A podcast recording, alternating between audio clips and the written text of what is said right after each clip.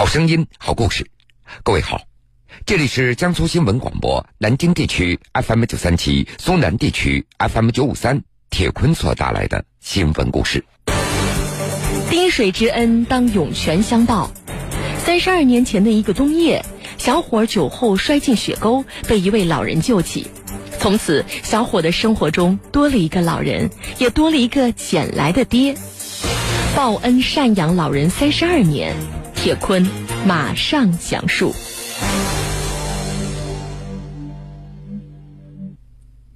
二零一六年十一月三号，天有点阴，在黑龙江齐齐哈尔富裕县邵文乡胜利村的一户人家里，似乎是预感到了什么。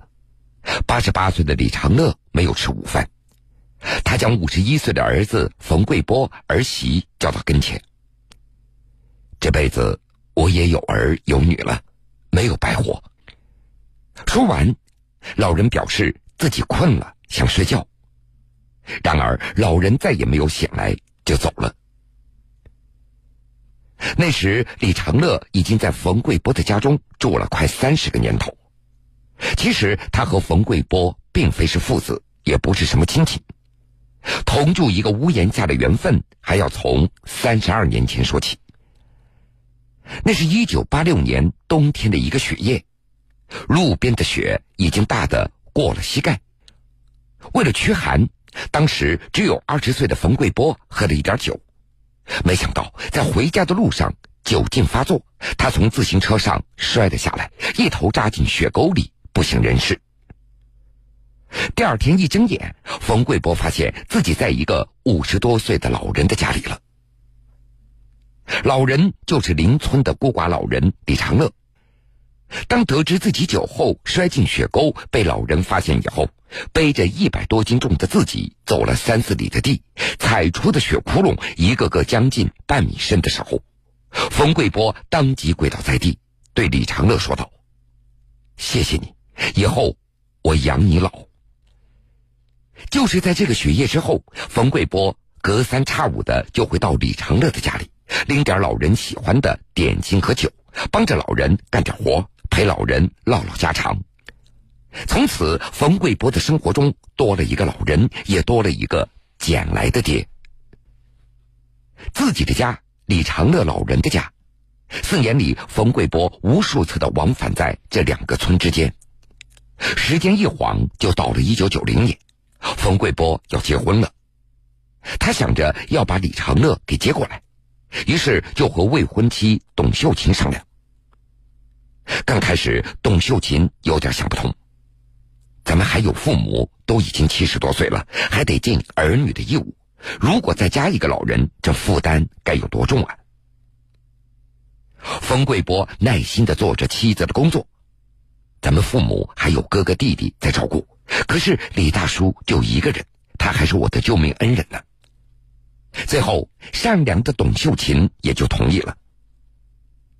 结婚以后，夫妻两个特地把家搬到李长乐所居住的村子里。看到老人漏风的房子和破旧的衣服，两人决定拆掉旧房子，给老人建一个敞亮的大房子，一家人一起住。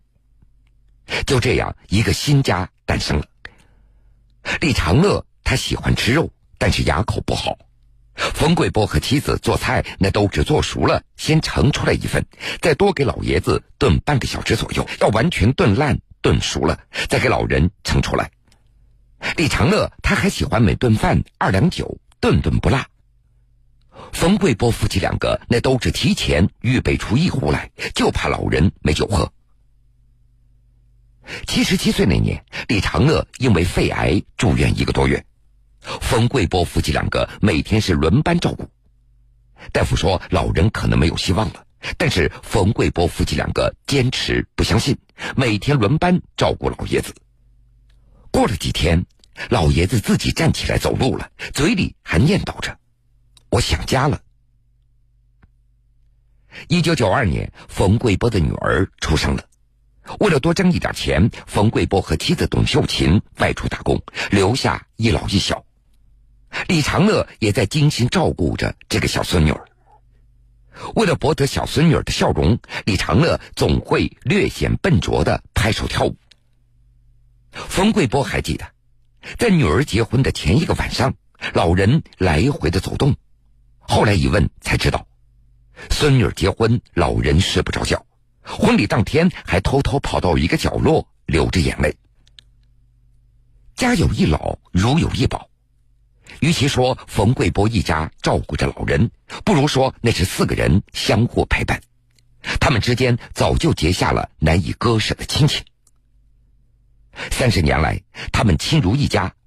二零一六年五月，全国最美家庭暨第十届全国五好文明家庭表彰大会上，冯贵波一家获得全国最美家庭的称号。风云苏醒，漫卷东西，世事在胸。新闻故事，精彩继续。为了报答救命之恩，冯贵波一家人赡养孤寡老人三十二年，而下面这位却只是为了一句承诺，照顾一位老人三十五年。去年十二月二十八号的中午。陕西铜川市耀州区关庄镇树林村一个农家小院两位老人正晒着太阳。小桌上的收音机里正播放着秦腔。不一会儿，其中一位老人起身，为旁边轮椅上的老人的茶杯里添满了热腾腾的开水。之后，两人继续的听戏聊天。轮椅上的是八十三岁的刘新正老人，而给他添水的是六十岁的于广贤。三十五年来，于广贤一家人一直在照顾着刘新正。现在，刘新正逢人就会说：“虽然我们没有血缘关系，但是他就跟我的儿子一样的。”故事还要从三十多年前说起。当时还没有成家的于广贤和父母弟兄住在铜川市耀州区关庄镇树林村一个沟底的土窑洞里，而那个时候，刘新正和他的父亲住在于广贤家隔壁的一个窑洞。于广贤父母也会经常照顾刘家父子，两家人的关系处得非常融洽。刘新正的身体不怎么好，患有风湿病，干不成体力活，也没有结婚。所以家里也没有一个女人在操持。一九八二年，刘新正的父亲去世了，他一下子没了依靠。但是从那个时候开始，一到吃饭的时候，于广贤的父母就会叫刘新正过来跟他们一起吃。